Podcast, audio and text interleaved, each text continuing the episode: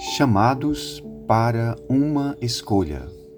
Reflexão baseada em Mateus 7, versos 13 a 14. Entrem pela porta estreita, pois larga é a porta e amplo o caminho que leva à perdição, e são muitos os que entram por ela. Como é estreita a porta e apertado o caminho que leva à vida eterna e são poucos os que a encontram. Meus irmãos e minhas irmãs, a todo instante estamos fazendo escolhas, sejam elas de forma consciente ou inconsciente.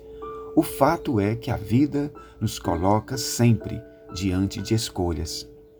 Escolhemos com quem vamos nos casar, quantos filhos queremos ter, onde vamos morar, qual o tipo de profissão que vamos exercer, a cor da nossa casa, o tipo de carro que vamos comprar, a roupa que vestimos, enfim, escolhas e tomadas de decisões fazemos a todo instante.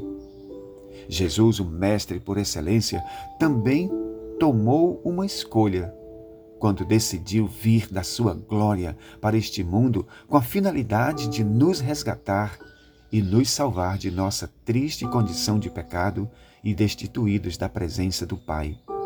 Sua escolha custou um alto preço que nenhum dos seres celestiais estavam dispostos a pagar. Nesta porção descrita por Mateus, ele estava iniciando o seu ministério e pregando os seus ensinos para muitas pessoas em um monte. Esta porção ficou conhecida como o grande sermão do monte. Após a pregação, ele conduz os seus ouvintes a uma tomada de decisão ou escolha. E para fazer isso, ele se utiliza de ilustrações do cotidiano, coisas muito comuns, simples e conhecidas por todos. O seu principal recurso foi usar as parábolas.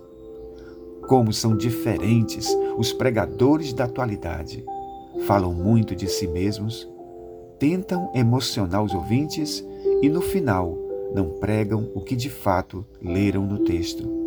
Jesus, por outro lado, era objetivo, ousado nas palavras e profundo nos seus ensinos. E sempre, sempre levava os seus ouvintes a uma escolha diante do que foi ensinado. Quando olhamos o texto, de uma forma mais ampla, podemos perceber que neste ponto Jesus está caminhando para o final da pregação. Todo final merece uma boa conclusão. Conclusão esta que vai levar os ouvintes a uma tomada de decisão ou escolha. Diante de toda a pregação, somos instigados a uma reação positiva ou negativa. Percebam que ele, além desta ilustração, se utiliza também de outras duas ilustrações: a árvore e seus frutos e a ilustração do construtor prudente. Aqui cabe uma pergunta para todos nós: qual o tipo de reação que estamos tendo depois que ouvimos a palavra de Deus? Uma reação de prontidão para obedecer ou uma reação de apatia, frieza e desobediência?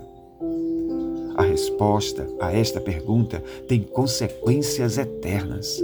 Dependendo de nossa resposta, poderemos estar do lado direito de Jesus e ouvir: Vinde, benditos de meu Pai, entrai na posse do reino que vos está preparado desde a fundação do mundo. Ou Poderemos então ouvir: Afastai-vos de mim, porque eu não vos conheço. Afinal, foi ele mesmo que declarou no final do Sermão do Monte: Nem todo aquele que me diz Senhor, Senhor, entrará no reino dos céus, mas aquele que obedece e faz a vontade do meu Pai que está nos céus. Vejamos mais de perto o real significado destas palavras de Jesus. Primeiro, um conselho: entrem pela porta estreita. Algo semelhante aconteceu lá no passado, quando o povo de Israel estava numa caminhada no deserto.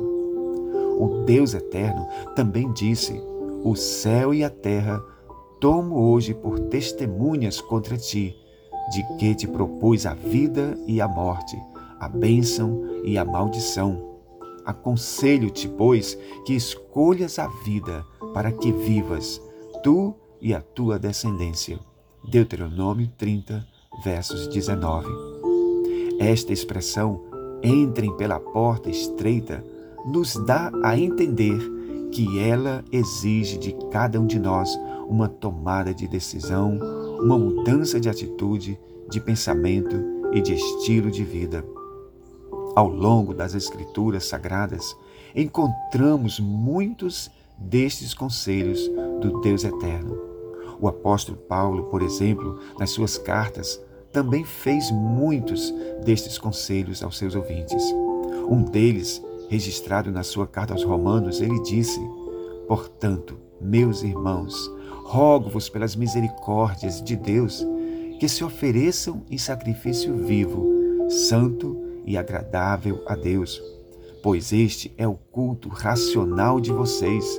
Não se amoldem ao padrão deste mundo, mas transformem-se pela renovação da sua mente, para que sejam capazes de experimentar e comprovar a boa, agradável e perfeita vontade de Deus. Romanos 12, versos 1 e 2. Esta expressão, entrem pela porta estreita, também carrega a ideia de que a caminhada com Deus é cheia de dificuldades, de espinhos e de renúncias. O grande reformador João Calvino dizia: Nada é mais oposto à vontade da nossa carne do que a doutrina de Cristo ensinada no Sermão do Monte. Nenhum homem ou mulher jamais fará progresso neste ensino se não aprender a limitar os seus desejos carnais de modo a mantê-los dentro desses limites. Em segundo lugar, uma advertência, pois larga é a porta e amplo o caminho que conduz à perdição, e são muitos os que entram por ela. Como são importantes as advertências que encontramos em diversos lugares por onde passamos ou estamos. As advertências são para o nosso bem. Elas foram pensadas para nos proteger.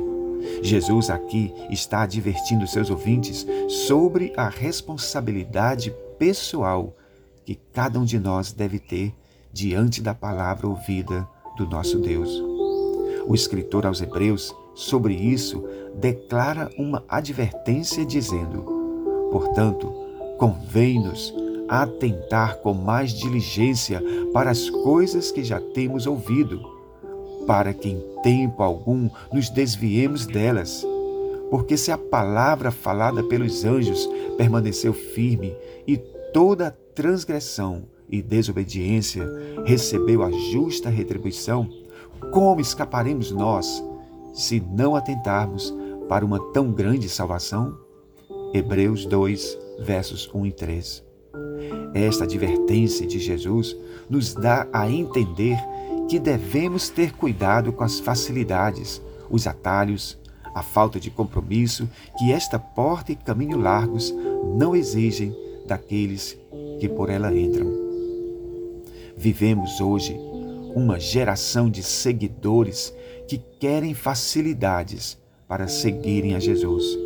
Não querem ser confrontados com a sua maneira e estilo de viver, de pensar e de agir. O que vale é a intenção do coração.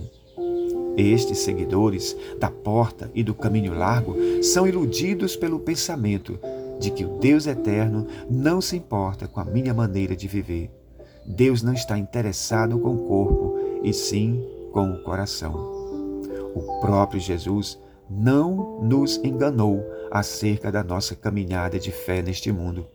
Ele disse: No mundo tereis aflições, mas tem de bom ânimo, eu venci.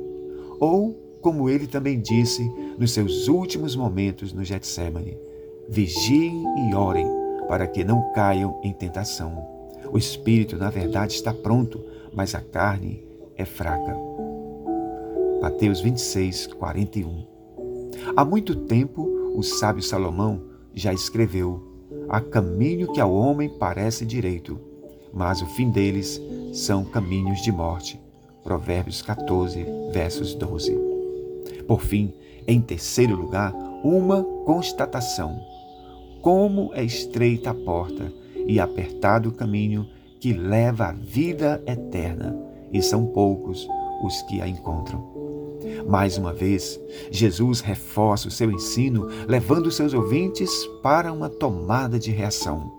Aqui, ele aponta que o caminho da vida eterna é um caminho de renúncias e sacrifícios.